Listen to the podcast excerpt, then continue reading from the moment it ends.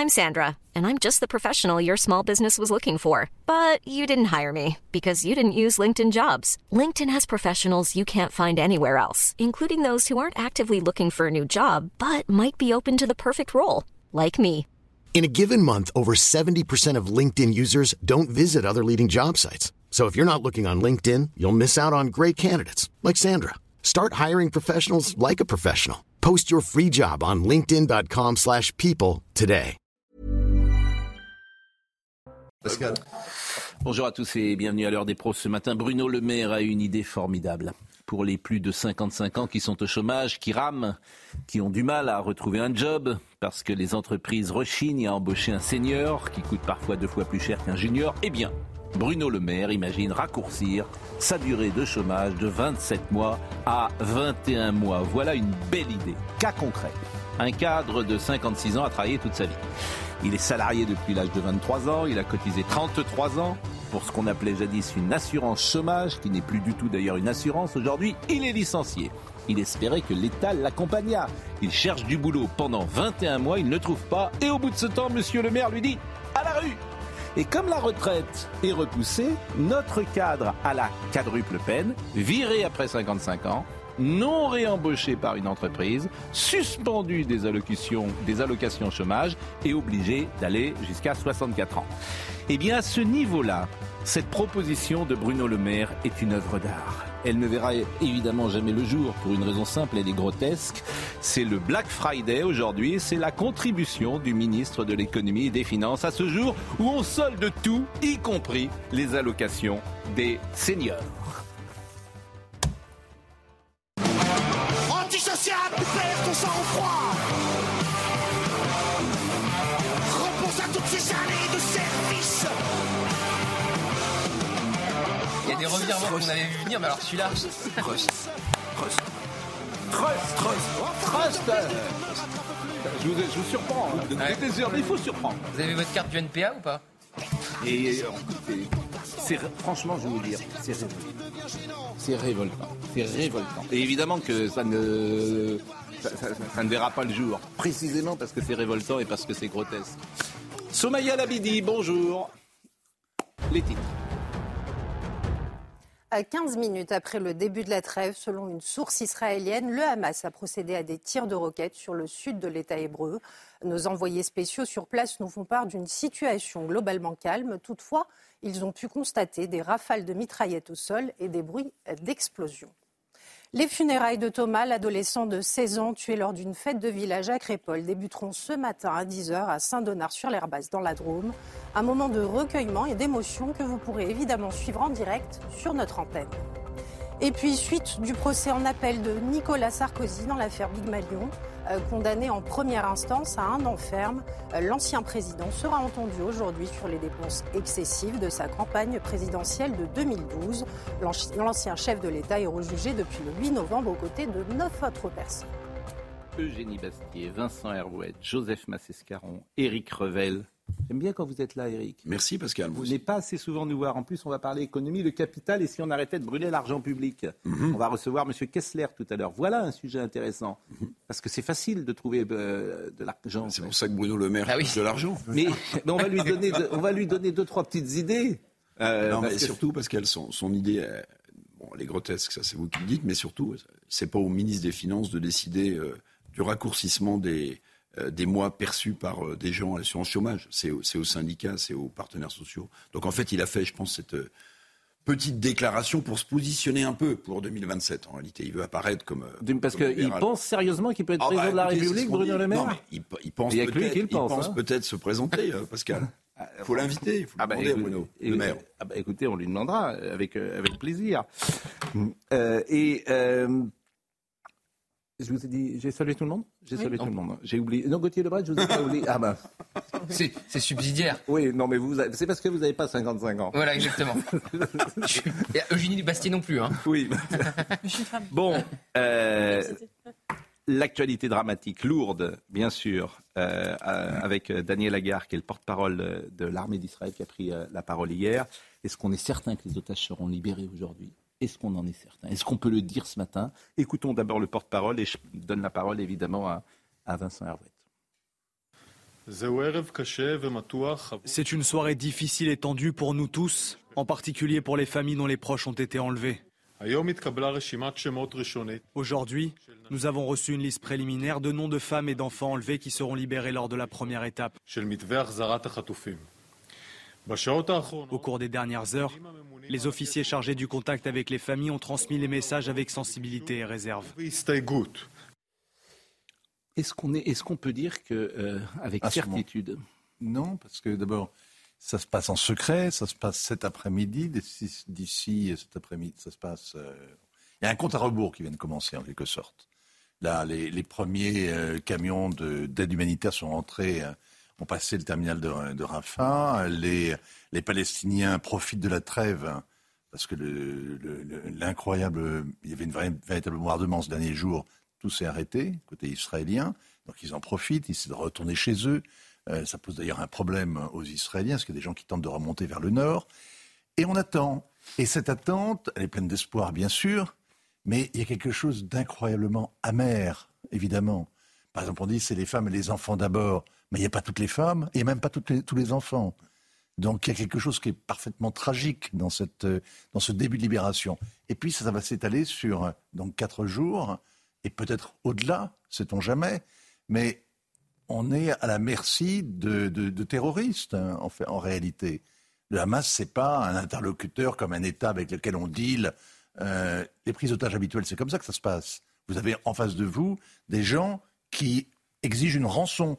Donc on, on s'interroge sur est-ce qu'il faut payer cette rançon au risque de les armer, au risque que ça recommence, ou est-ce qu'on ne paye pas? Les Israéliens payent toujours. Les Israéliens payent toujours. Les Israéliens pensent que concrètement, il faut ramener l'otage à la maison. Mais là, c'est pas le cas. C'est pas du tout, pas du tout ce, ce cas de figure. C'est donc véritablement un choix cornélien, un choix, un dilemme moral et, et une très grande angoisse. Donc il n'y a pas d'euphorie du tout et ça se passe en secret. Ce matin, paraît-il qu'il y a eu des tirs de roquettes du Hamas sur Israël. Est-ce que ça peut changer les choses? Est-ce que d'abord c'est validé et vérifié ce que je vous Alors, dis là? Il s'attendait à ce qu'il y ait beaucoup de tirs, de, de- beaucoup de bombardements juste avant que le- la- la- l'heure de la trêve sonne. C'est toujours comme ça que ça se passe. Il y a toujours, dans le dernier moment avant l'accord, il y a toujours une volonté de, de- de marquer le territoire. Bon, Euh, il y a eu une alerte un quart d'heure après, à, à 6h15 euh, heure locale. Bon, euh, a priori, il n'y a pas d'obus qui soit tombé. Et, et- et puis c'est pas parce que c'est pas parce que le djihad islamique va tirer trois roquettes que ça va remettre en cause cet accord si péniblement. euh, Comment se déroulera euh, cette journée Marine Sabourin? À quelques heures d'une possible libération de 13 otages, Israël retient son souffle. Leur réception pourrait se faire sous le contrôle du Comité international de la Croix-Rouge, comme ce fut le cas les 20 et 23 octobre où quatre personnes au total ont été relâchées.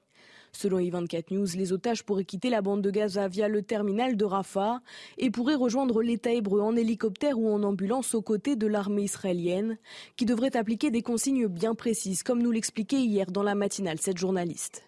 Ceux qui vont s'occuper des enfants n'auront même pas le droit de répondre à leurs questions tout à fait légitimes.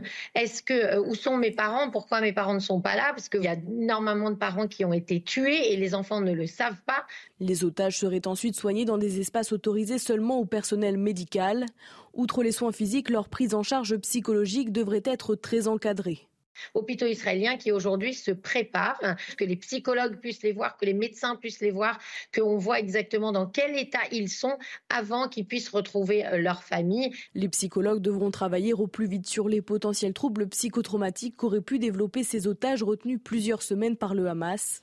Les services de renseignement israéliens n'interviendraient donc que dans un second temps lorsque les otages seraient suffisamment prêts. Mais ces services attendent peu de ces femmes et enfants totalement déboussolés par les terroristes. Quant aux conversations qu'ils auraient pu capter, seuls les otages qui parlent arabe pourraient en donner la teneur. Bon, c'est aujourd'hui à 16h. Dans l'après-midi, on verra. Qui verra, verra. Eugénie Bastier. Non, mais cette question des otages, elle est, euh, elle est très importante. C'est vraiment un point névralgique en Israël quand on pense qu'en 30 ans, il y a eu 7000 prisonniers palestiniens libérés contre 19 Israéliens et 8 corps d'Israéliens récupérés. Enfin, la, la- la disproportion est énorme et c'est à la fois la force d'Israël parce qu'il y a un lien avec ses citoyens qui, qui- qui est fondamental et l'Israël n'abandonne jamais un citoyen israélien. Et en même temps, c'est une immense faiblesse pour Israël parce que, en fait, euh, le message qui est envoyé, c'est si vous capturez des otages, vous obtenez la libération de prisonniers. Et ça se, se poursuit aujourd'hui. Le rapport aujourd'hui est de 1 à 3. Mm. Euh, un, un- un- un otage libéré pour trois Palestiniens euh, libérés. Euh, c'est beaucoup moins qu'avant. Il y a une sorte de rééquilibrage, mais ça reste une immense faiblesse pour Israël. Les dessous d'un accord, ça m'intéresse. euh, On a avec vous parlé hier du rôle du Qatar. Les dessous d'un accord, je voudrais qu'on voit le sujet de Tancred Guillotel et après vous euh, nous en parlez.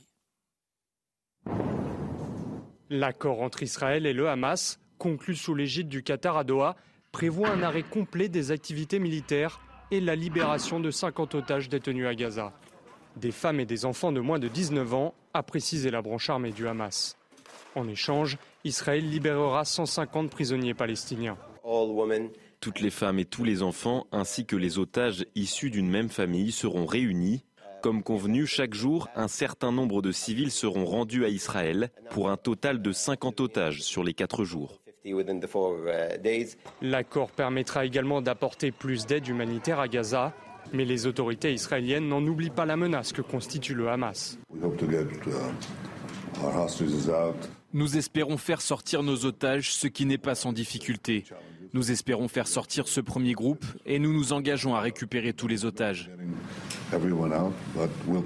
Mais nous poursuivrons nos objectifs de guerre, principalement l'éradication du Hamas, parce que le Hamas a déjà promis qu'il recommencerait encore et encore.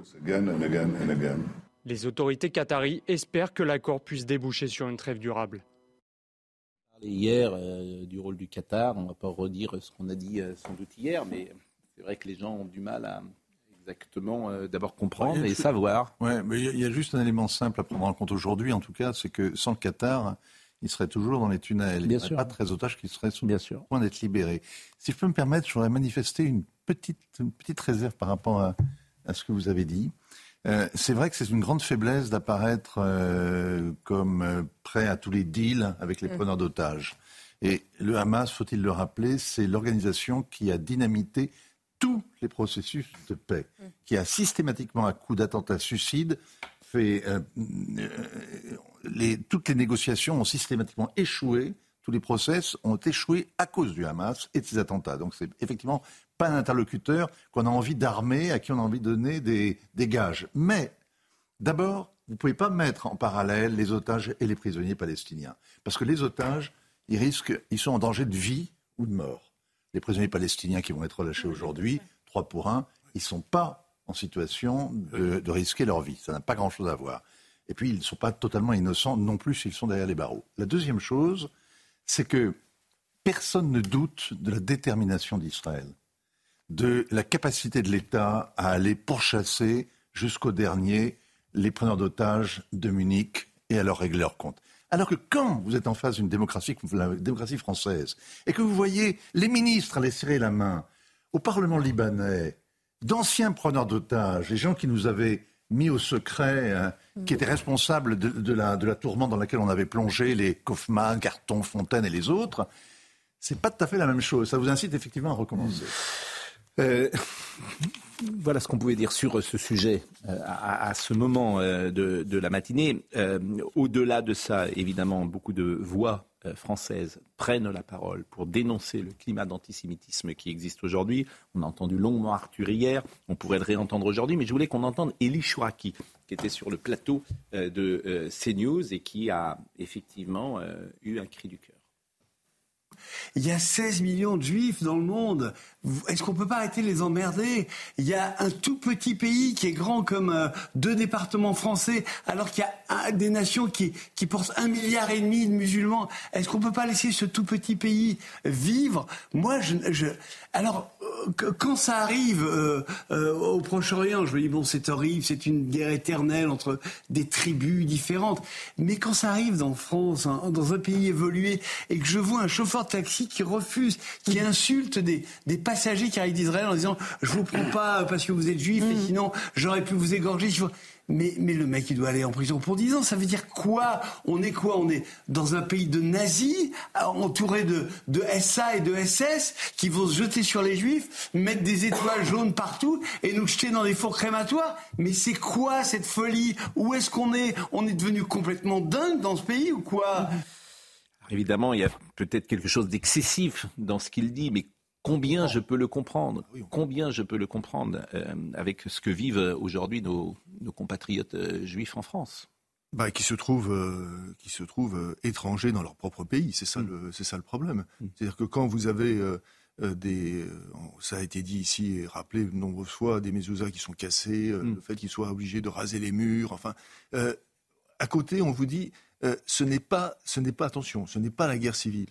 Bah, ce n'est pas la guerre civile, mais pour moi qui ai travaillé sur les guerres de religion au XVIe siècle, pardonnez-moi, mais quand on mettait sur, une maison, sur une habitation, quelque chose pour signaler là, il y a quelqu'un qui habite, c'est le début de la guerre civile. Je voudrais qu'on écoute euh, Arthur. On l'avait écouté plusieurs fois hier, mais je trouve que son message est, très fort et puis ça nous permettra de voir euh, les otages français euh, que nous citons tous les jours. Dans le couloir, il y a un officier de sécurité. Ça veut dire que vous vivez sous protection? Euh, ouais. Depuis quand? Depuis le 8. Depuis le 8 octobre? Bah, Disons que j'étais euh, jusqu'à présent euh, protégé, mais ça a été renforcé.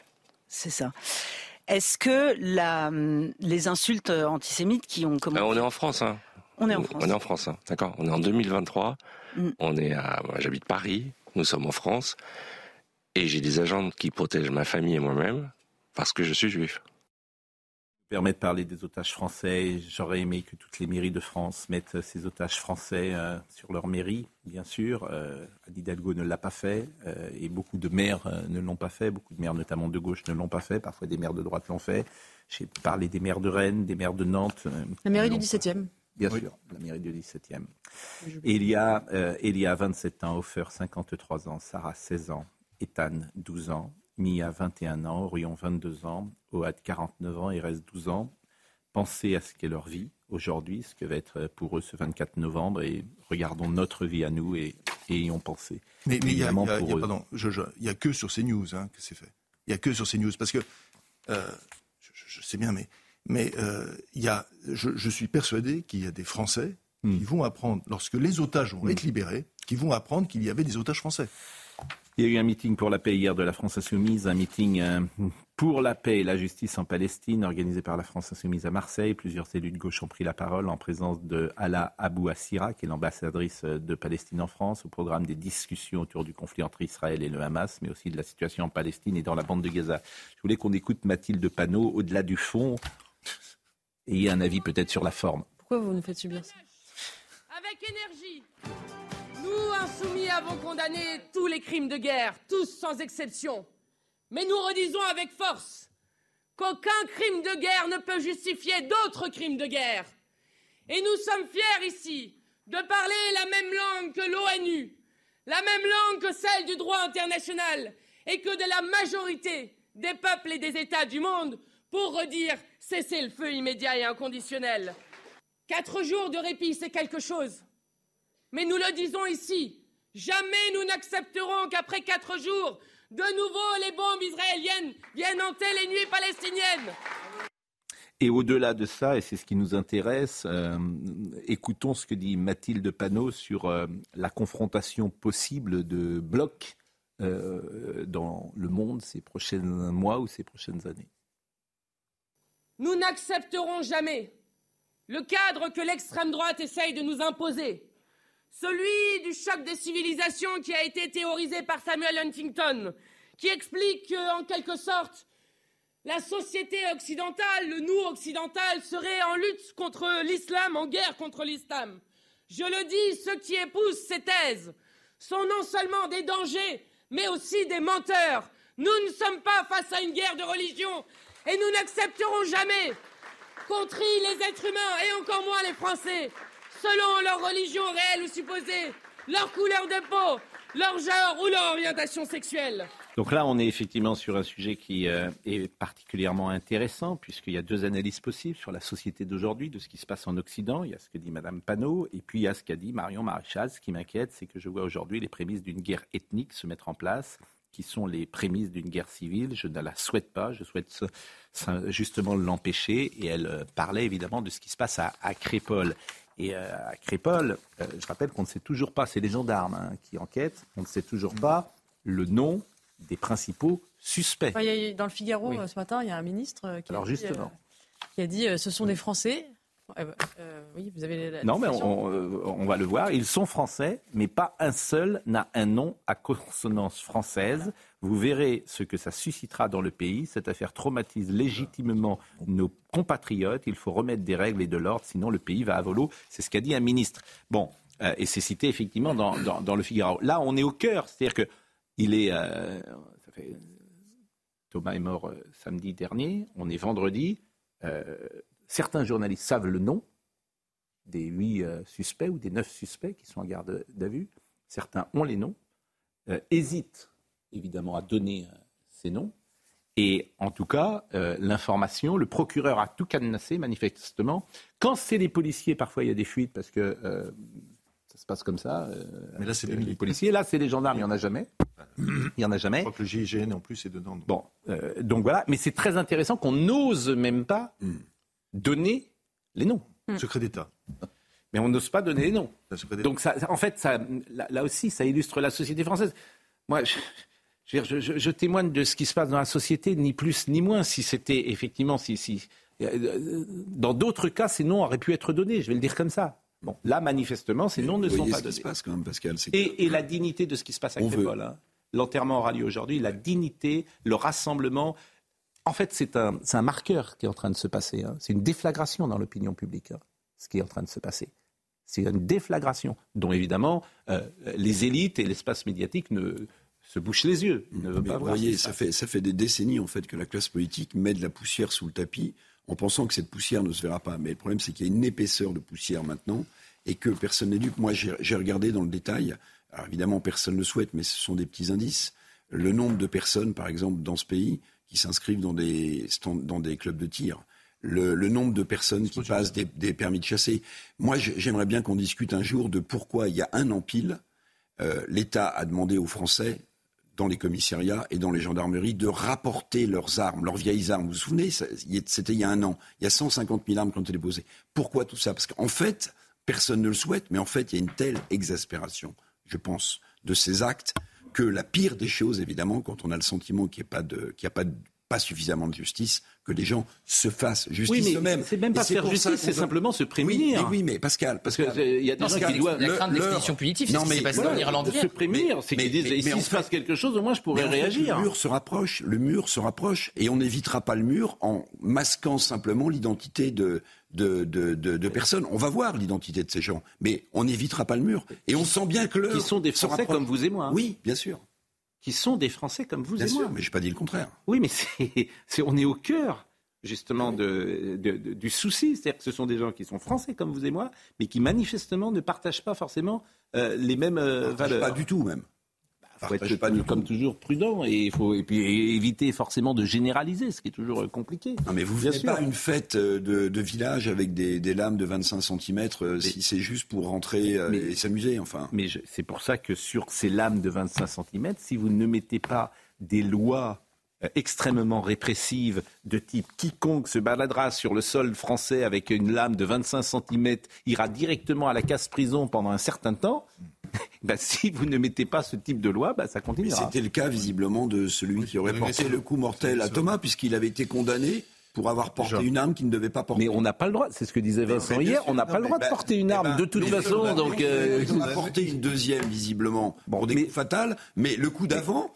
La justice a fait quoi en fait? Il lui a dit vous ne porterez plus d'armes, hein, vous n'avez pas le droit. Mais de toute façon, il n'avait pas le droit dans Écoutez, public de porter une arme de Écoutez, 25 on va écouter donc- là le père Dominique qui est euh, le prêtre de, de, de la paroisse de Crépol. Avant ça, parce que j'ai re- hier j'en j'en ai parlé à Saint-Martin-Petit, un mois et demi après la fête ayant tourné au cauchemar à Saint-Martin-Petit. C'était le 30 septembre 2023. En fait, il s'est passé dans un petit village une sorte de répétition de ce qui s'est passé à Crépol. Personne n'en a parlé. Sauf dans le JDD. Exactement, sauf dans le JDD. Il y a une fête d'anniversaire qui avait tourné au cauchemar, c'est en Lot-et-Garonne, une soirée à laquelle plusieurs visiteurs auraient tenté de s'incruster. L'accès leur avait été refusé par les organisateurs. Euh, il y a eu donc euh, huit euh, jeunes, dont des mineurs, qui ont été interpellés. Ils seront jugés en 2024. Ils sont dehors. Ils sont sous contrôle judiciaire. Cinq jeunes déférés, trois relâchés. Euh, à la suite des gardes à vue, trois des, jeunes, des huit jeunes ont été libérés. Un seul a été mis hors de cause, alors que les deux autres seront convoqués en, en mars 2024 pour répondre des faits dont ils sont accusés. Mais ils ne sont pas en prison, donc tu rentres. Tu rentres. C'est exactement la même chose, sauf qu'il n'y a pas eu de blessés, il n'y a pas eu de mort. Donc, euh, les- ils auraient été agressés à main armée, euh, les, les gens qui faisaient la fête, et ils sont ensuite passés à une véritable chasse à l'homme. Ça s'est passé à Saint-Martin-Petit. Vous en avez entendu parler? Une chasse à l'homme, c'était des rixes. C'est Eugénie Eugénie Bastier qui a très justement, euh, je crois que c'est sur, sur Twitter, qui a dit qu'il y a aujourd'hui, euh, on peut parler de génocide pour des choses qui ne sont pas, enfin, qui, qui sont pas, qui relèvent pas du génocide, mais en revanche, dès qu'il y a en effet quelque chose qui est grave, qui arrive, c'est-à-dire une agression violente, mortelle, on parle de rixes. Il y a Voilà. une inflation. Elle euh, dit sémantique très justement que côté, euh, à Gaza, on parle de génocide, de nettoyage ethnique. Je dis pas, enfin, c'est On a terrible, pas renversé tout. mais. On est- je veux dire que c'est un génocide, euh, c'est quand même prêter une intention euh, exterminatrice qui n'est pas le, le cas. Et d'un côté, on parle de rixes, de bagarres pour des événements qui euh, ont une gravité tout autre. Ça, ça- ça m'étonne, c'est le manque de justesse Mais- à, à nommer le réel. Mais, mais parce que c'est l'espace médiatique et l'espace Outrancier d'un côté, médiatique. tatillon de l'autre. L'espace médiatique, qu'est-ce qui l'intéresse? C'est que ça sert à l'extrême droite. Voilà comment ils traitent l'affaire. D'ailleurs, il n'y a, C'est tout. que les Et- faits- bon. il n'y a que les faits divers qui sont en lien avec l'immigration ou la délinquance Qui, sont, qui sont soumis au procès en récupération. Parce que Ouais. quand c'est l'affaire Pierre Palmade pff, et que, et que Gérald Darmanin fait une loi sur l'homicide routier, personne ne dit récupération. C'est Emmanuel Macron à, Marseille euh, et qui euh, euh, n'attend pas la fin de l'enquête pour dire le policier a fait une faute inexcusable. C'est Bien pareil. sûr. Et euh, on va parler de Crépol dans une seconde. Je crois qu'il n'y a aucun représentant de l'État pour le moment, sauf erreur de ma part à l'enterrement aujourd'hui. Aucun représentant de l'État. Peut-être que le pas de préfet y de sera. silence à l'Assemblée. Peut-être que le préfet y sera. Sauf erreur de ma part, ce garçon était licencié de rugby. J'attends encore euh, un mot de la Fédération française de rugby. Et des joueurs d'ailleurs, parce que J- J'attends encore un mot. Sauf erreur de ma part, euh, la ministre des Sports n'a pas fait un mot non plus, alors que c'est un licencié de son sport, quoi, du sport. Donc voilà, c'est tout. Ces gens-là, ils sont aux abonnés absents. Mm. Tu ne les vois pas. Donc, Parce que vous dites que c'est l'espace médiatique, mais c'est aussi l'espace politique. Oui. C'est très vrai. Le procès en récupération politique, il est fait par certains médias, mais il est fait aussi par le garde des Sceaux, par exemple. Mais je, écoutez. Et c'est pour mettre effectivement la Mais, mais, mais, ça, mais, ça permet mais- de parler d'autre chose. mais personne n'est dupe. Hein. le propre de la politique, Personne n'est dupe, mais il, il creuse. temps, euh, il- Voilà, il creuse. Voilà. certains parlent plus de la récupération politique Mais que de bien la mort sûr. de Thomas. Mais, mais je, nous, sommes, nous sommes tout à fait d'accord. La pause capitale, et si on arrêtait de brûler l'argent public Bah oui, ça serait peut-être une euh, bonne idée. Vous savez combien il y a de voyageurs euh, à l'aéroport du Touquet par an? Ah non Combien? Je ne sais pas. Combien? Vous auriez demandé à La Rochelle. Combien? Dit. Combien? Il y a Aucune idée. Combien? Bah, Très peu. Combien? 2430. Combien? Il doit y avoir des pics. euh, Combien? 3000 Combien? 1000 Bon, bah. 1000 personnes à un aéroport du Touquet. Combien tu donnes? 450 000 euros. Merci. À tout de suite. On ne parle pas assez économie euh, dans cette émission. Emmanuel Kessler est là, il est directeur de la rédaction du magazine Capital. Euh, il va nous parler, effectivement, c'est très intéressant. Et si on arrêtait de brûler l'argent public, vous avez trouvé 23 milliards, comme ça, d'économies euh, que vous pouvez faire comme ça, directement. Facilement. On va en parler dans deux secondes. Ça vous fait très plaisir que vous soyez là. Vous connaissez très bien, je crois, Eric Revel, qui vous avait engagé euh, en son temps. Absolument. Avez de la chance parce qu'il vous avait engagé. Lui. La reconnaissance est éternelle. La reconnaissance Il est n'a pas, il a pas engagé tous ceux qui lui demandaient. Mais bon, en, revanche, on parlera de et notamment de cet exemple d'aéroport parce que c'est alors c'est vrai que c'est pas grand chose. L'aéroport, les plus petits sont, ont les plus gros déficits. On peut économiser 100 millions d'euros par an, mais, mais surtout c'est- que ça c'est sert à rien. c'est C'est symbolique, c'est-à-dire que par exemple pour desservir La Rochelle, Ryanair bénéficie de conditions en or. Pourquoi? On ne sait pas. Il y a combien de, de visiteurs à La Rochelle par an dans l'aéroport Il y a personne. Ouais, et puis il y a, il y a la, la densité des aéroports. En euh, Pau, Tarbes, chacun un aéroport. Il y a 50 km entre Pau Ouais. et Tarbes. Béziers, Nîmes, Montpellier, c'est proche. Oui. Est-ce qu'on a besoin de trois aéroports Mais pourquoi Un- la- la- l'argent public là dans ces cas-là Qui, qui Parce paye y a les collectivités locales qui subventionnent, il y a les chambres de commerce qui aiment bien avoir leur aéroport, et vous savez que les chambres de commerce, c'est nous qui les finançons, pas totalement, mais partiellement, il y a aussi les entreprises. Mmh. Donc il y, a, y a- y a de l'argent public pour soutenir tout ça, et vous l'avez dit, le Touquet. Alors le Touquet, c'est Rouen. 1000 personnes par 1000 an. personnes. Il y a, y a trois Donc ça fait pour 100 1000 personnes par mois. Voilà, Donc ça fait euh, 3 personnes par jour. exactement. Le Rou- Bon Rouen, matin. euh, Non mais c'est terrifiant le- quoi. le- Et là, on- alors évidemment, c'est... c'est- pareil aussi. Mais un c'est dérisoire, c'est 450 000 euros. Bien Exactement. sûr que c'est une somme dérisoire, mais c'est un état d'esprit, comme vous dites. En fait, On dans trois ans pour le truc. Ouais. Ouais. Mais non, mais dans, c'est- dans trois ans, on va pas, on va pas fermer le Touquet pour l'instant. Non mais, je, je- non mais je trouve ça, en fait, c'est invraisemblable parce que on, on, paye, on veut bien tous payer des impôts, il n'y a pas de souci, mais on sait tous que cet argent est mal utilisé. Et quand on lit votre euh, affaire, c'est tellement invraisemblable en fait, tellement invraisemblable. Ben voilà, et on a des tas d'exemples comme ça, qui sont des petits exemples, mais oui. dire les petits ruisseaux font des grandes rivières. C'est ce que disait ma grand-mère. Et, elle avait raison. Eh oui. euh, et, et, donc en fait, en fait, faire des économies, c'est pas si compliqué. On n'a pas besoin d'aller de, d'aller à la tronçonneuse. Mais je suis d'accord avec vous. Bon, vous me direz, le, c'est Black Friday aujourd'hui, vous me direz ce que vous pensez de cette magnifique idée de euh, Bruno Le Maire qui veut euh, enlever les allocations des vieux. Euh, allocation chômage, chômage. Euh, assurance chômage, qui n'est plus une assurance comme ouais. je le rappelle. Ce qui est une honte aussi, parce que c'est plus une assurance. C'est-à-dire que tu as payé toute ta vie euh, pour une assurance, et quand ta maison brûle, on te dit, ah ben finalement, non, monsieur, on vous, on vous rembourse la pub bon, on sur change laquelle se Bruno Le Maire et Christophe Béchu. Oui. La pub avec les dévendeurs pour pas que vous achetiez au Black Friday. Oui, on l'ADEME. Voilà. Non, mais bon, enfin bref. Un dévendeur un dévendeur. Eh bien, écoutez, nous, euh, c'est Somaya Labidi qui euh, va nous rappeler les titres du jour et après, nous partons pour Crépol. Au 49e jour de la guerre entre Israël et le Hamas, les familles d'otages aussi entre espoir et doute. La trêve est entrée en vigueur ce matin à 6h et doit être suivie par la libération de 13 otages aux alentours de 16h heure française. Je vous rappelle que l'entrée en vigueur de cette pause humanitaire, initialement prévue hier, a été repoussée à ce matin. Rendez-le nous, ce sont les mots de la mère d'Émile, quatre mois après la disparition du petit garçon de son hameau du Haut-Vernay. Euh, sa mère s'est exprimée hier pour la première fois euh, dans un message relayé par l'hebdomadaire Famille chrétienne, un appel destiné, je cite, à celui ou ceux qui savent ce qui lui est arrivé. Et puis, scène de chaos à Dublin, en Irlande, hier soir, après une attaque au couteau. Plusieurs véhicules, dont une voiture de police et un bus, ont été incendiés. Des magasins ont été pillés. De violents heurts imputés à l'extrême droite, selon les autorités qui précisent que l'attaque qui a fait plusieurs blessés, dont trois enfants, n'est pas un acte terroriste. Justement, avant de partir pour Crépol, parlons de Dublin. Parce que vous me disiez, euh, c'est l'événement du jour et on peut revoir ces images. Euh, je ne suis pas sûr que chacun comprenne euh, qui sont les émeutiers, pourquoi ces émeutiers qu'est-ce qui s'est passé à Dublin et en quoi vous trouvez que c'est l'information du jour?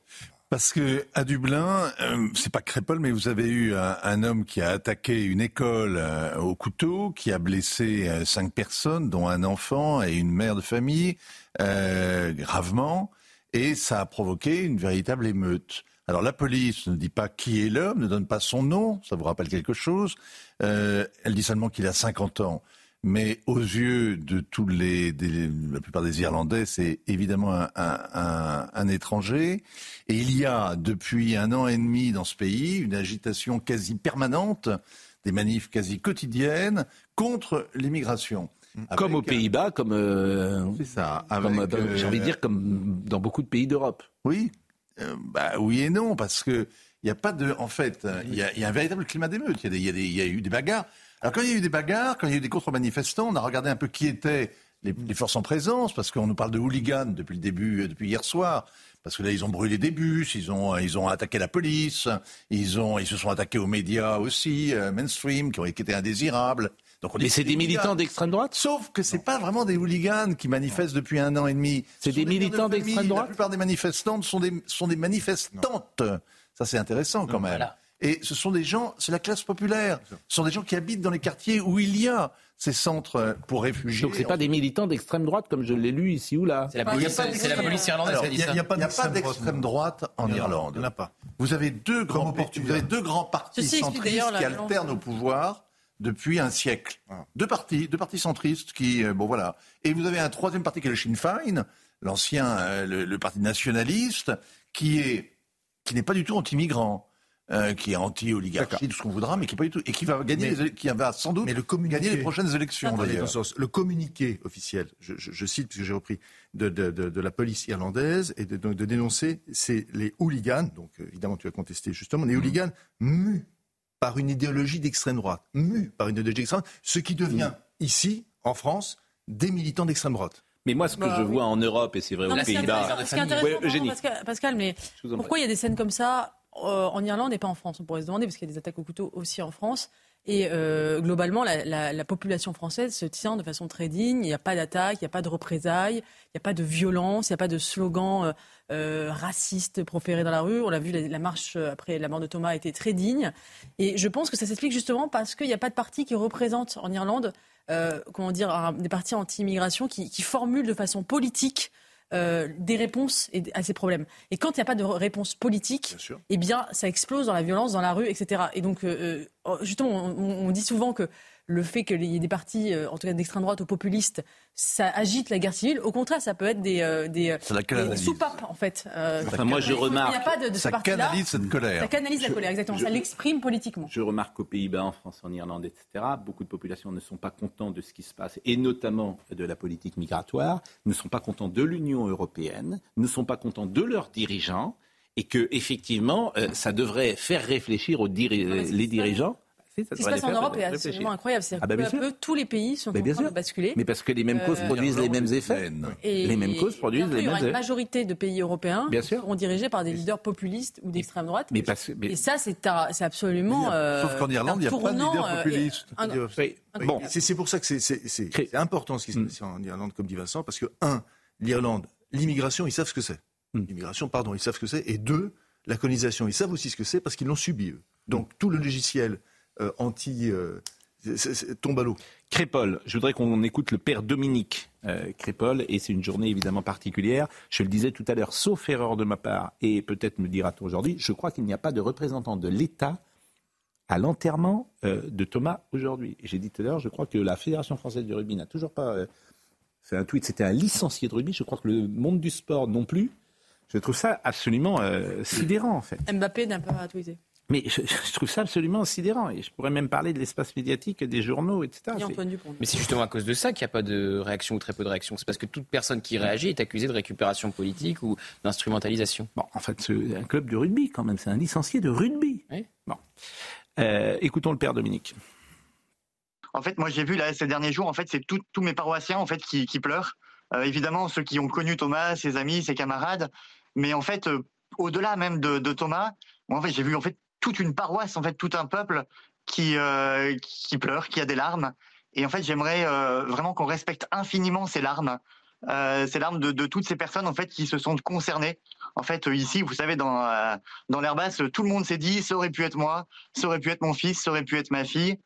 Et, et en fait, ces larmes, vous voyez, bah, c'est l'expression d'une douleur évidemment, mais c'est aussi, j'en ai le sentiment, la conviction, l'expression en fait d'une résistance. Quelques mots encore euh, du Père Dominique sur la cérémonie qui aura lieu tout à l'heure. La cérémonie des funérailles, c'est euh, il y, a un rituel hein, qui est le rituel de l'Église, euh, qui est un très beau rituel, et voilà, qui, nous fait passer en fait des larmes, de la douleur à, l'espérance. alors le prêtre va prendre la parole. Il y aura aussi une petite présentation de, de la vie de Thomas et des membres de, de la famille des proches seulement vont prendre la parole. Image en direct, je pense que nous pouvons voir euh, Notre-Dame des collines de l'Herbasse, avec toute cette euh, foule digne. Alors je suis étonné qu'il n'y ait pas de... Euh, le ministre de l'Intérieur est en Nouvelle-Calédonie, Gérald Darmanin. mais je, peut-être y aura-t-il le préfet? Amélie Castera. Mais Madame Moudé. tout à fait juste, j'ai vérifié. Antoine Dupont a fait le strict minimum. Il n'a pas écrit un tweet, mais il, a il, a, il a mis un cœur sur un tweet qui rendait hommage à Thomas. Mais Antoine Dupont, il est, c'est un joueur et c'est le meilleur joueur évidemment du monde, mais il n'est pas. Non, non, C'est pas la fédération, Antoine Dupont. C'est ça que je trouve sidérant. en fait, je trouve sidérant que Mme Oudéa Castera ne soit pas euh, à l'enterrement. Je, trouve ça sidérant. Maintenant, euh, peut-être que je me trompe. Hein. Euh, je vous propose d'écouter euh, Aminata Dem euh, sur les dernières heures, la veillée qui a eu lieu hier. Cette veillée veut être simplement un moment d'espérance au milieu de la tragédie, au milieu de la douleur. C'est par ces mots qu'a débuté ce temps de recueillement sous forme de veillée, organisé hier soir à l'église de Crépole. Environ 300 personnes étaient présentes. Famille, amis et anonymes s'étaient déplacés pour prier en la mémoire du jeune lycéen de 16 ans, mort poignardé il y a moins d'une semaine. Une cérémonie chargée en émotions. Très très dur, c'est très dur. Pas, tous, les parents, on a tous peur. On a peur. C'est important et je vois que les gens restent encore. Ils ont, ils ont besoin d'être ici, ensemble. Ça fait chaud au cœur en tout cas de se dire qu'on est unis au moins dans ces moments-là. Et j'espère qu'on restera unis encore longtemps, que l'amour triomphera. Quoi. Dans l'église, il n'y avait pas assez de place pour tout le monde. Alors ils étaient nombreux à suivre la veillée depuis le parvis. Les obsèques de Thomas ont lieu à 10h à Saint-Donat sur l'air basse. Qui est aucun membre présent du gouvernement, c'est effrayant en fait, parce que ces gens-là ne font pas de politique. Il faut, être sûr aussi que ce n'est pas une volonté de la famille qui, euh, lors de la marche blanche, a demandé à ce que ce soit une marche apolitique, sans présence d'aucun politique. Mais pardonnez-moi, le, gouvernement, c'est, j'ai envie de dire, c'est, c'est, pas des. C'est des officiels, mais il voilà, faut vérifier que ça soit pas la volonté de la famille, même en ce qui concerne le gouvernement. C'est, autre chose. Euh, c'est un représentant du gouvernement, un représentant de l'État. C'est pas quelqu'un qui milite. C'est tout à fait autre chose, qui n'est pas euh, de, de, de, leader que Marine Le Pen, Jordan Bardella ou, ou des représentants de, de, ce, ce n'est pas le souci. Mais effectivement, moi je trouve ça, je trouve ça incroyable. Je ne peux pas vous dire autre chose, je trouve ça incroyable. Écoutons quelques euh, Français interrogés euh, dans la Drôme. Ça fait chaud au cœur en tout cas de se dire qu'on est unis au moins dans ces moments-là. Et j'espère qu'on restera unis encore longtemps, euh, que l'amour triomphera. Oui, c'est important et je vois que les gens restent encore. Ils ont, ils ont besoin d'être ici, ensemble. Pour moi, c'est une tragédie, carrément. Jamais, j'ai 50 ans pour voir ça, non, jamais. Mathieu Devez est sur place, écoutons-le. Dans quelques heures, les obsèques de Thomas seront célébrées ici, à la collégiale de Saint-Donat-sur-l'Herbasse. Ce sera l'ultime adieu à ce jeune de 16 ans poignardé à mort il y a bientôt une semaine. Des obsèques célébrées par le père Dominique Fornereau et qui devraient réunir, selon lui, beaucoup de monde. Des centaines de personnes, vraisemblablement, qui vont prier et chanter à l'intérieur, mais aussi à l'extérieur de l'église, car des haut-parleurs extérieurs retransmettront la cérémonie dans le cloître. Seront présents, bien sûr, la famille de Thomas, des fidèles beaucoup de fidèles et ses amis du lycée et du club de rugby. Le curé et la famille de l'adolescent souhaitent, je cite, que ces obsèques soient un moment d'espérance au milieu de la tragédie et de la douleur. Alors comme je trouve, comme toujours, je trouve qu'il y a tout euh, dans Crépole. Euh, vous avez d'abord l'attaque, évidemment le fait. Bon, vous avez la réaction médiatique. Vous avez la réaction du euh, gouvernement. Vous avez tous les ingrédients de la société française, les suspects dont on ne dit pas le nom. En fait, à chaque fois, ce sont des, presque un, laboratoire chimique de tout ce qui se passe euh, en France aujourd'hui. Mélange de peur, de lâcheté, de, gravité aussi euh, avec ce qui se passe. Je citais l'autre affaire euh, qui était exactement la même à Saint-Martin-Petit. Donc maintenant, qu'est-ce qu'on fait? Faut faire? Seconde de silence, il y a aussi le, dans, dans, cette, dans ce concentré, il y a aussi les gens qui sont là, anonymes, qui assistent, et l'aspiration à une forme de fraternité. Mais je suis d'accord avec vous. dire. Quand je dis il y a tout, il y a cette France-là aussi. Ouais, elle est importante, parce que c'est celle-là qui va nous sauver. Cette, France-là qui est digne. Mm. Je dis cette France d'avant. Mm-hmm. Si j'ose m'exprimer ainsi, et d'aujourd'hui. Mais regardez ces gens. L'exemple qu'ils donnent de dignité, cette France-là. Bien sûr. Et c'est d'ailleurs parce euh, ça les dessert d'être euh, comme ça, parce que dans ces cas-là, le gouvernement ne bouge pas. C'est qu'il y aura pas, ils vont pas faire d'émeutes ces gens-là. Non, ils brûleront mais, mais c'est une masse, c'est une foule importante. C'est une foule importante. Donc, donc on les écoute pas. Donc comme on n'a pas peur d'eux, euh, on, ne, on ne se déplace même pas. On ne tweet pas.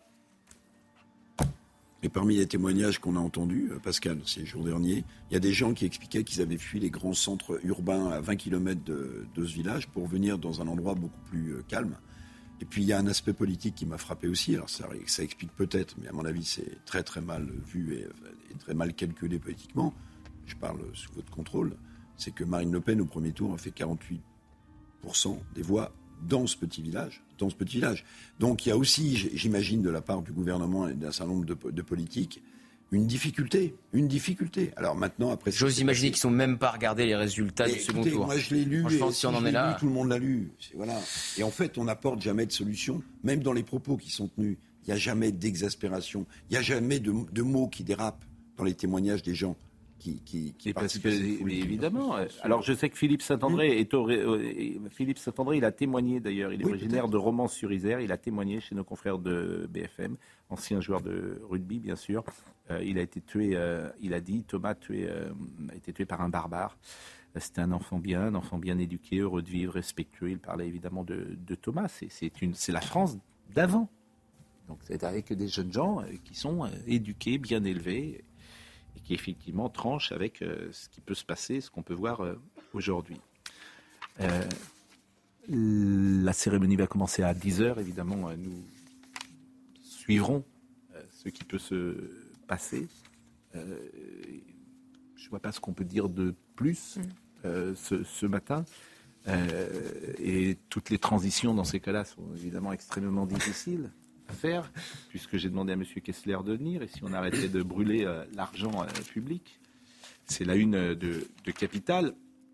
Bon, moi, tous les matins, j'ai des marottes, hmm. des obsessions, c'est des petites sommes. Je parle du SIG, par exemple, le service d'information du gouvernement. Tu l'enlèves demain, ça sert absolument à rien. Bon. le Conseil économique et social, est-ce que j'ai raison, est-ce que j'ai tort? J'en sais rien, je crois que ça sert absolument à rien. 60 millions d'euros de, budget. Mais est-ce que vous êtes d'accord avec ce que je dis? Est-ce que ça sert vraiment à rien Non, alors le Conseil économique social, ça ne sert pas à rien, mais en tout cas, il faudrait le réformer complètement. Par exemple, il faudrait reprendre la réforme du général de Gaulle. Et ça sert à quoi? C'est une assemblée où se retrouvent les différentes composantes de la société et qui peut débattre et l'esprit euh, notamment de ce qu'on appelle les conventions citoyennes. Le problème, c'est qu'elle est complètement bloquée par une espèce de paritarisme. Il faut qu'il y ait autant de gens de la CGT, de la CFDT, et que c'est aussi un lieu de recasage de tous les ministres qui sont battus. Bah, tout ça pour Mais gagner. Qu'il y ait des lieux de concertation, ça c'est pas idiot. Mais pour gagner tout ça, parce que tu es payé au Conseil économique et social Oui, il y a des indemnités de, de 4 000 euros. 4 000 euros 3, 3005 ou 3000 euros à, rien faire. Vous, vous, souvenez de Mitterrand qui avait recasé Georgette Lemaire je si vous, voilà, Georgette Lemaire. Oui, ouais, il avait ah recasé Georgette Lemaire, qui était une chanteuse des années mais, je, mais je, me souviens de Georgette Lemaire, je vous en prie. Bon, mais euh, comment non, dire non, mais, mais, donc tu fais rien. Bon, alors moi j'ai des marottes. Mais, quel est le premier, le premier poste où on pourrait vraiment gagner beaucoup, beaucoup, beaucoup d'argent selon vous? Alors le premier poste où on pourrait vraiment gagner beaucoup d'argent, c'est la santé, parce qu'il y a beaucoup de gâchis dans les dépenses de médicaments, euh, ça veut dire quoi précisément? Bah, Ça veut dire par qui exemple. dépense? euh, Non, ça veut dire qu'il y a des prescriptions qui sont mal faites.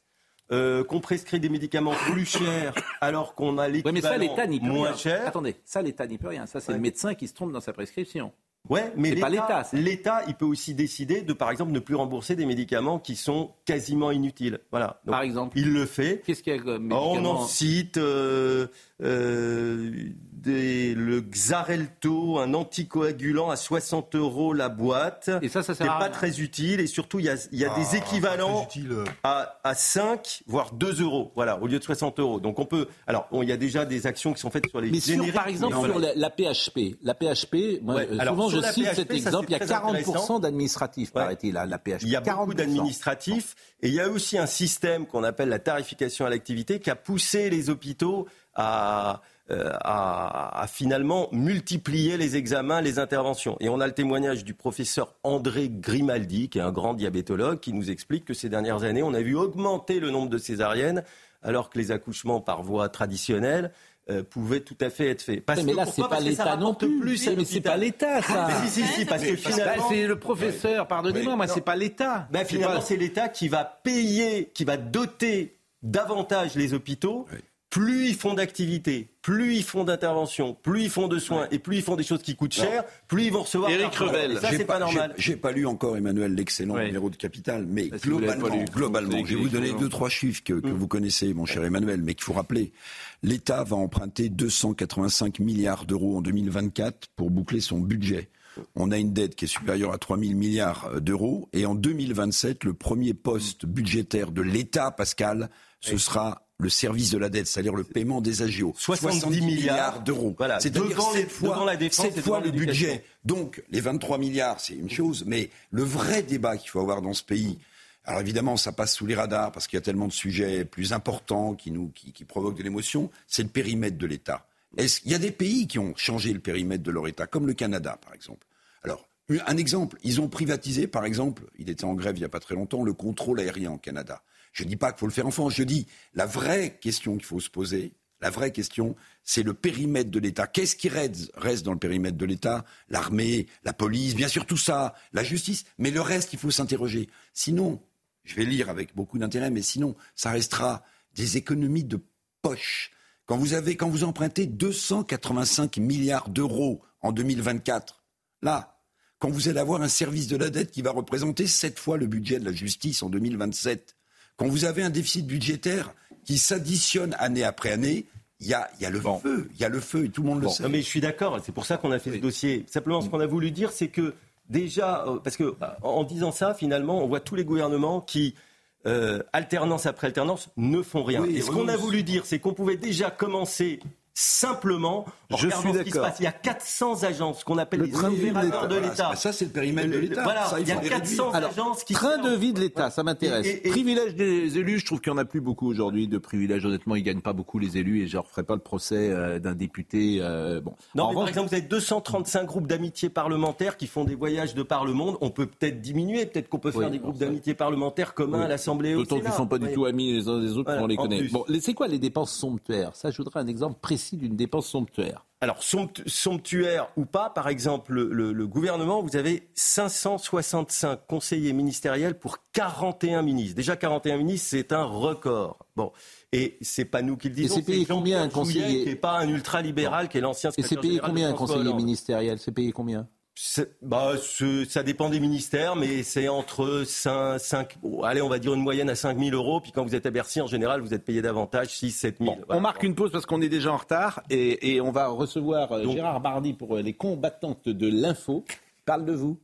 Oui, j'ai Hein l'honneur d'être. Et euh, bah, je vais vous laisser du coup. Bah, oui. Ah, je suis pas une combattante de l'info, ouais. Non, vous êtes une... mais ça m'a fait plaisir quand même de vous voir cette semaine. Bah, moi aussi. Hein, comme toutes les semaines. Bah, de même. Bon week-end. Qu'est-ce que vous avez prévu ce week-end avec votre Euh, jeune rien de fiancé particulier, Rien de particulier. Rien Une petite soirée euh, samedi soir. Petite soirée. Bon, vous Chaque fois, commencez à faire les cadeaux de Noël Pas encore, c'est un peu tôt. Bon, vous n'avez toujours pas d'enfant Euh, absolument pas. Euh, c'est le point hebdomadaire, hein, c'est ça où je raconte ma Vous- vie. euh, vous- voilà. vous- Légèrement intrusif. Vous y travaillez, le sapin de enfin, je n'en sais rien, le sapin de Noël. Non, euh, pas encore acheté, pas encore, acheté. non, pas- j'ai pas Vous savez comment vous organisez à Noël parce que c'est compliqué Noël. hein, Euh, c'est toujours un petite peu. idée. J'ai une petite idée. Vous allez chez vos parents, vos beaux-parents pour Chez la première parents, fois. chez mes C'est- parents. c'est après une fois sur deux. Et vous, vous savez faire- comment vous vous organisez à Noël non, vous ne savez pas visiblement. Non. Privé de cadeaux. Tout est possible. C'est possible. La pause à tout de suite.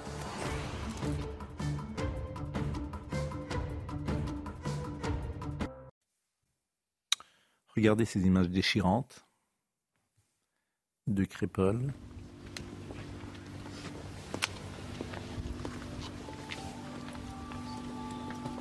Avec ces jeunes qui vont aller à la rencontre euh, du cercueil de Thomas.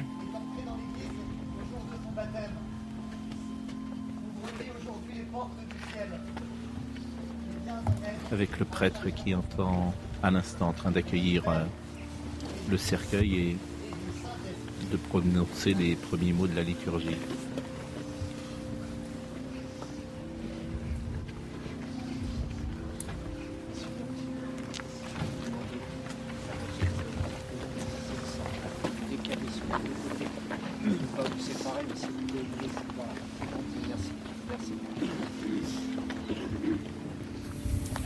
Notre-Dame euh, des collines à Crépole avec euh, ce cercueil qui va sortir euh, du corbillard et cette famille endeuillée.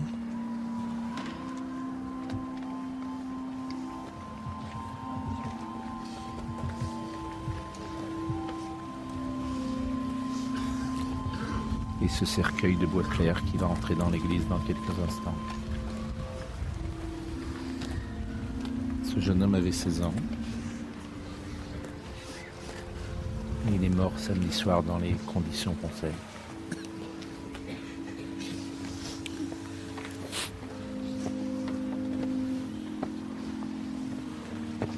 Et manifestement, ce sont des, jeunes de son équipe qui portent le cercueil.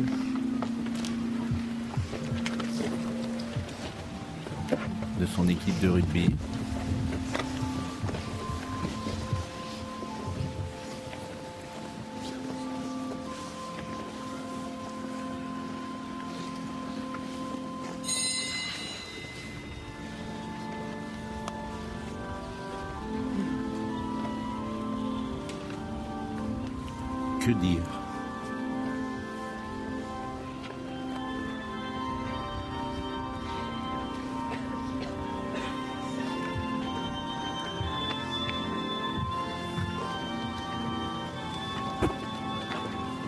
Dire sinon prier avec ces jeunes gens qui ont mis le maillot de rugby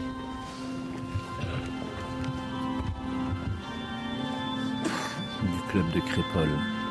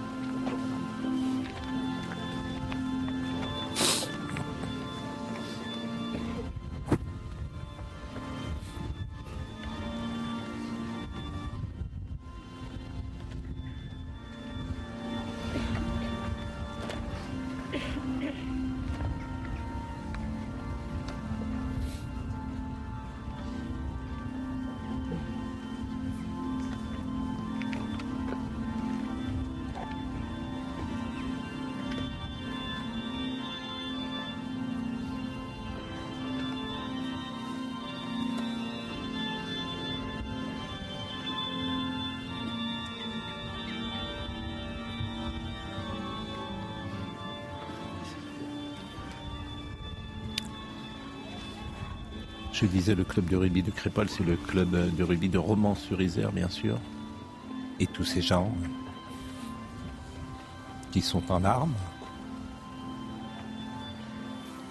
comme vous sans doute, en regardant ces images et,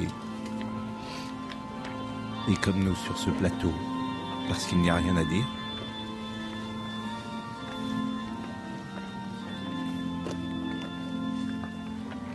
Sinon à pleurer et à prier.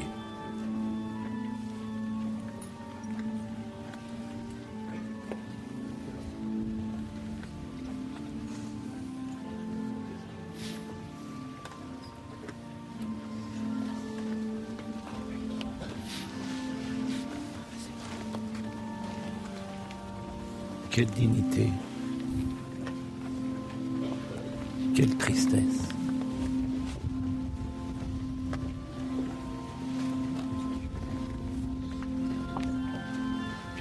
Pauvres parents.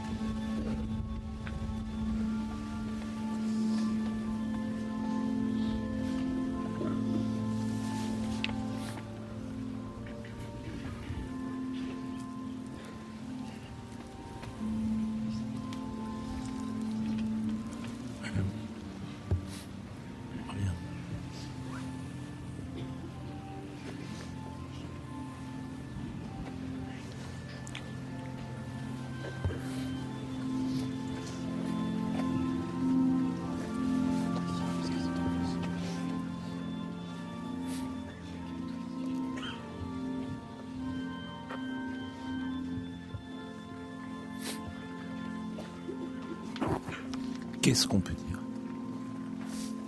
Qu'est-ce qu'on peut dire en voyant ces images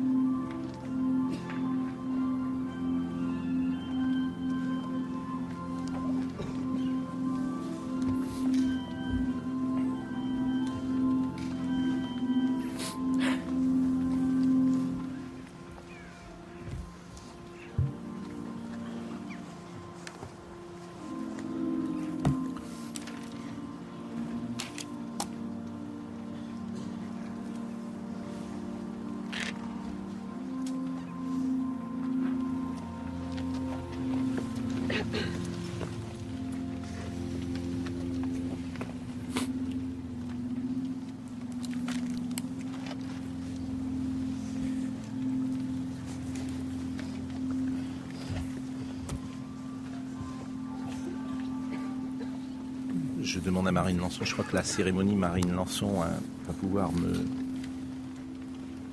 va pouvoir me, donner des renseignements. Euh, je, pense qu'elle est retransmise à l'extérieur euh, et qu'on entendra peut-être euh, la parole du, prêtre. C'est vrai qu'il y a des questions qu'on peut se poser, notamment la, la non-représentation officielle de l'État,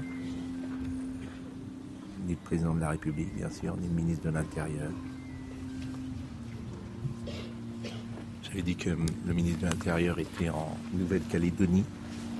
Je suis assez étonné de ça, mais peut-être y a-t-il des raisons. Mathieu. Euh,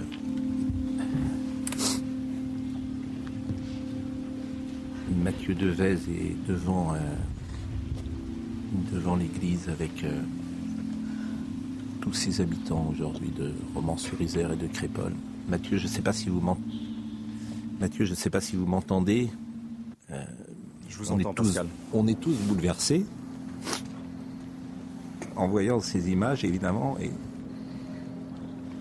j'imagine que vous l'êtes euh, comme nous. Effectivement, cher Pascal, tristesse, impuissance et colère, ce sont les sentiments qui prédominent aujourd'hui lors des obsèques de Thomas. La tristesse est d'autant plus forte car tous ses proches, ses amis avec lesquels nous avons continué à discuter, aujourd'hui nous décrivent quelqu'un de jovial, de souriant, un joueur de rugby. Alors pour lui rendre hommage, environ 600 personnes, nous dit-on aujourd'hui, se sont réunies ici à l'église Saint-Donat sur l'Herbasse. Une foule compacte à l'extérieur de l'église, des visages, vous l'imaginez, marqués par l'émotion des dizaines de personnes, souvent émues aux larmes. Et je voudrais vous parler d'un moment fort que nous avons vécu il y a quelques minutes. C'était quand ces joueurs de rugby, les copains donc de Thomas, ont porté le cercueil de Thomas. C'était leur capitaine. Et la cérémonie va bientôt débuter, désormais.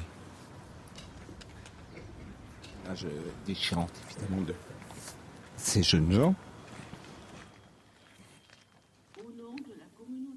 qui portaient le cercueil euh, il y a quelques instants de Thomas.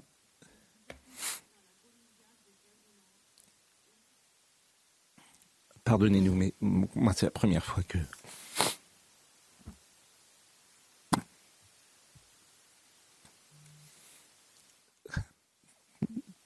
nous avions prévu euh, d'autres sujets dans cette dernière demi-heure. Je, pense que c'est assez compliqué de parler d'autre chose que ce que nous voyons euh, actuellement à l'antenne. Et on peut peut-être écouter quelques. On va écouter ce que ce qui se dit à l'instant.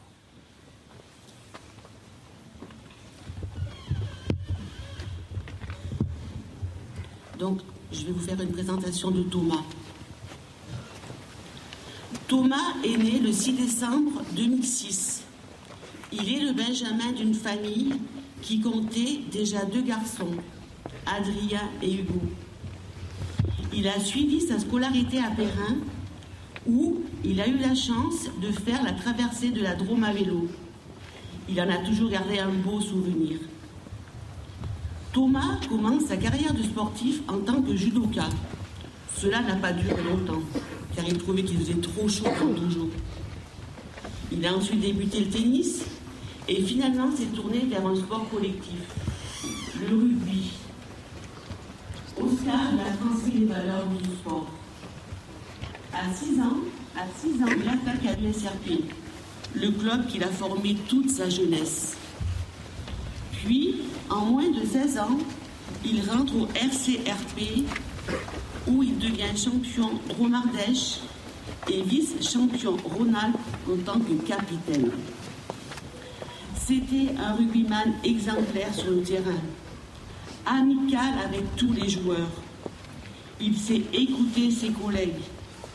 Il a un don pour rétablir les situations houleuses et ainsi éviter des querelles avec les équipes adverses. C'était un rugbyman exemplaire aussi à la troisième mi-temps, toujours prêt à partager le verre de l'amitié. Les week-ends en rugby étaient bien remplis.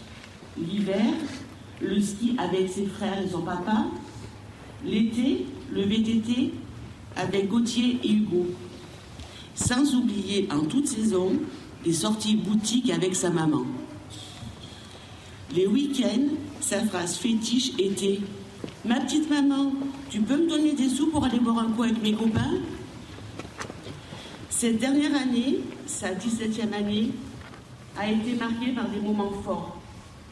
L'été, le travail au clos avec ses parents, tous les anniversaires de 18 ans à fêter, la préparation du char pour la vogue d'Autrive avec les conscrits et bien sûr les Coupes du monde de rugby. Sans oublier les belles soirées arrosées en compagnie des groupes, sorties des alcooliques et les péclés d'Autrive.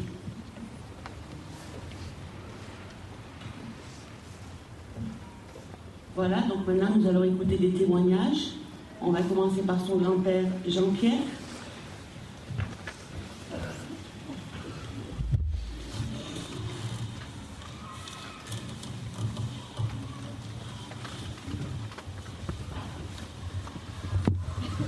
Vient d'entendre un premier témoignage euh, à l'instant et si j'ai bien compris, c'est le grand-père de Thomas qui va prendre euh, la parole euh, à, présent. Et je pense qu'il est très difficile dans cette émission aujourd'hui de ne pas être à Crépole. Et je vous propose d'écouter ce que disait son grand-père. Ce que dit son grand-père. Mon épouse et moi-même, papy et mamie de Thomas, avons eu la chance d'avoir cinq petits-fils adorables et qui nous le rendent bien par, leur amabilité et leur gentillesse. Les quatre aînés, Arnaud, Adrien, Hugo et Mathias, sont désormais dans la vie active et se complaisent dans leur parcours professionnel respectif. Et puis il y a eu le petit dernier, Thomas, encore étudiant au lycée du Dauphiné et qui allait avoir 17 ans le 6 décembre prochain.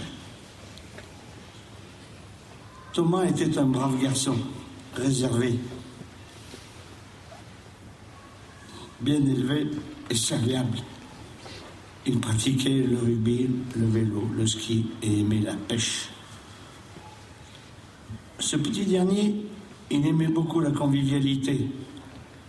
Il croquait la vie à pleines dents et utilisait souvent papy ou mamie pour le récupérer à l'école, le mener au sport, aller le chercher à la pêche ou aller voir les copains.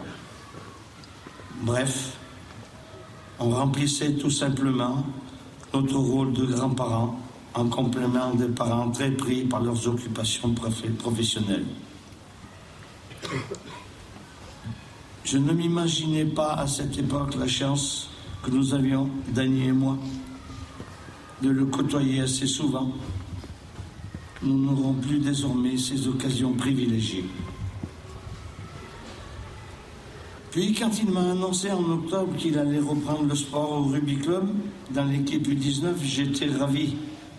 Le rugby, et je peux en parler car je l'ai pratiqué, c'est un sport collectif, une école de la vie pour la solidarité entre joueurs et le respect pour l'adversaire.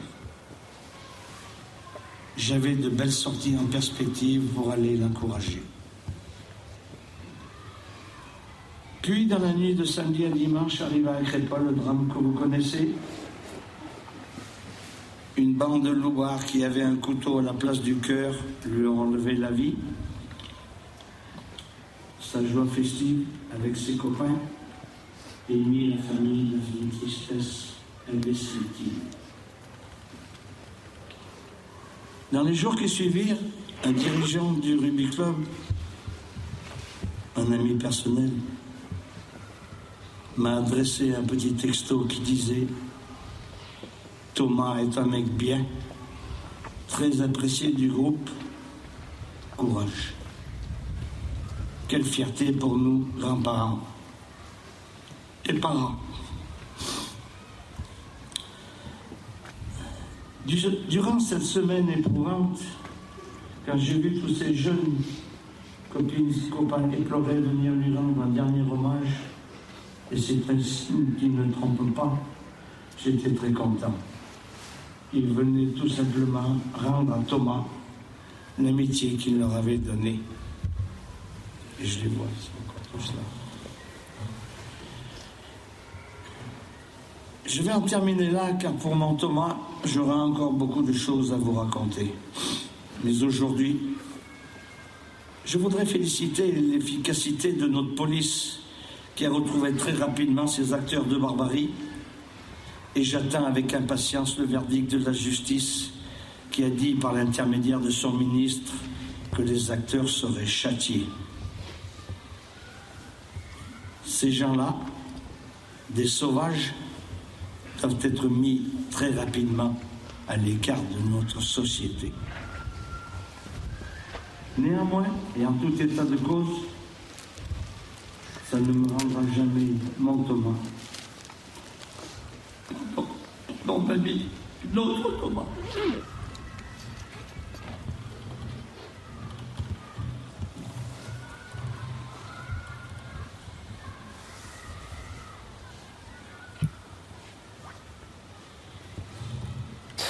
Vous avez entendu donc euh, les paroles du grand-père de, de. Thomas,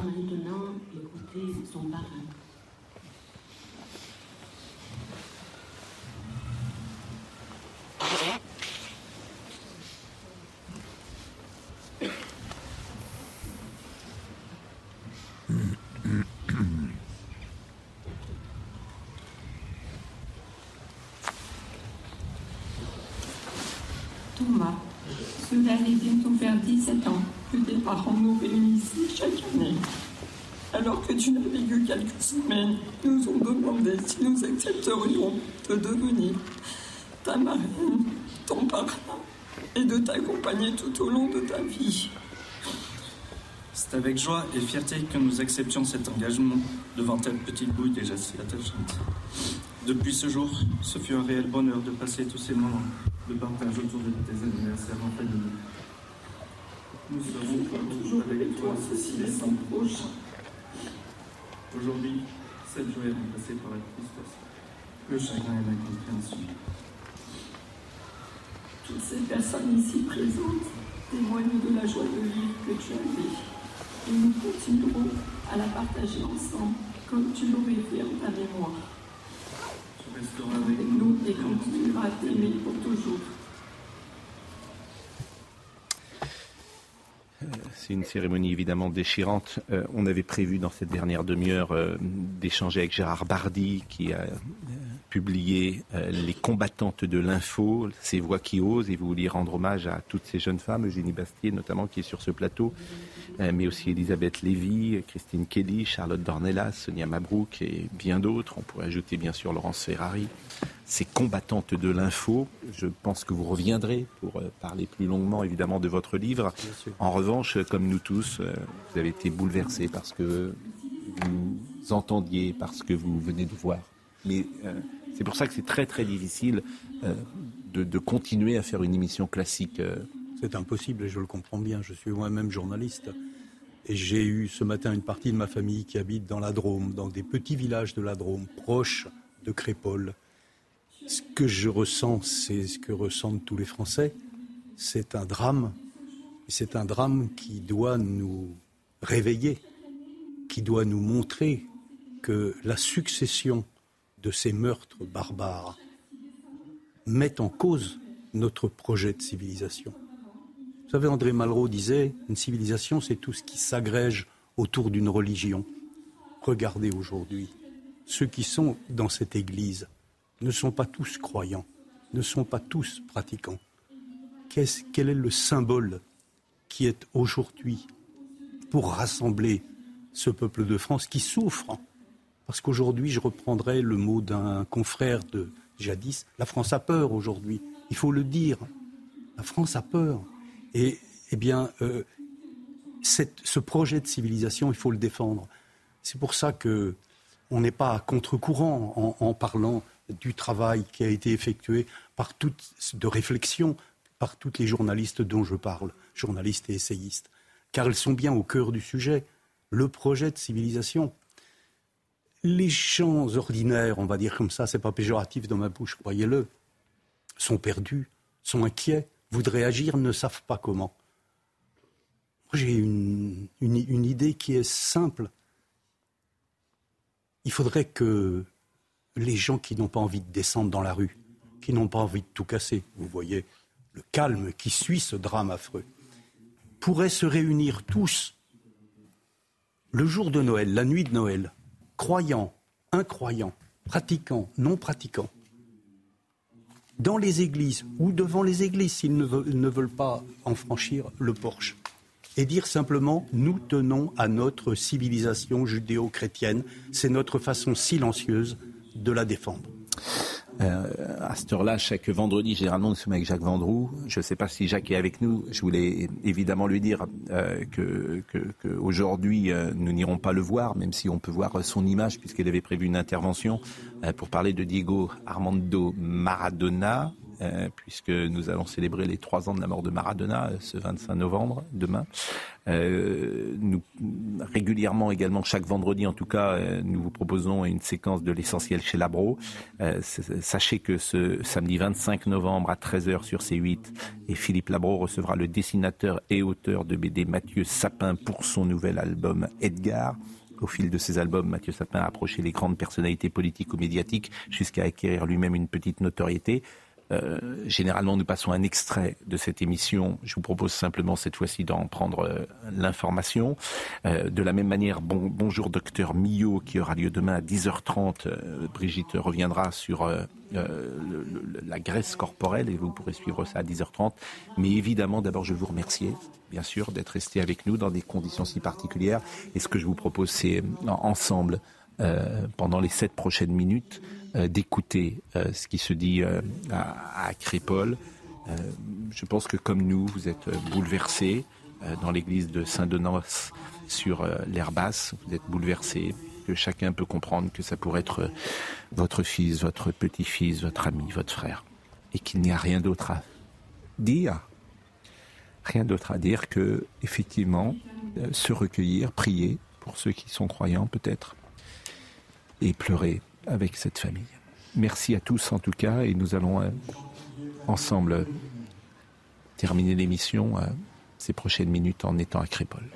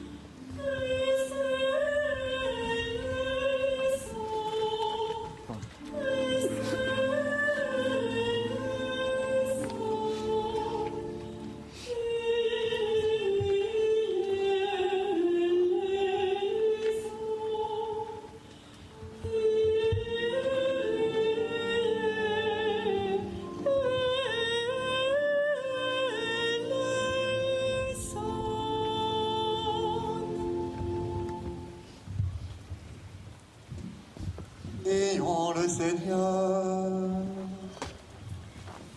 Dieu Père Tout-Puissant, notre foi proclame que ton Fils est mort et ressuscité.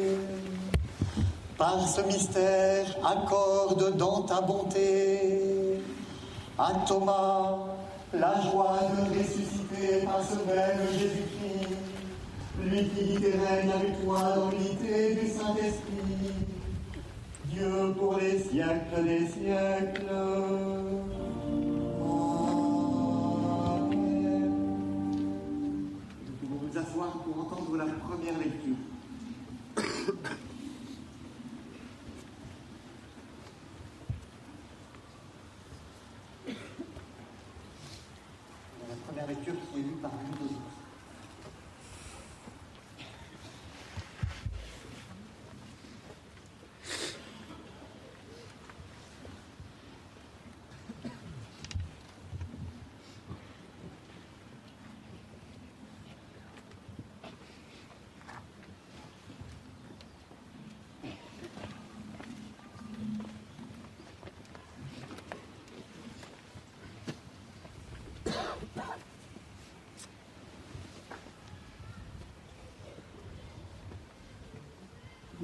Thank you.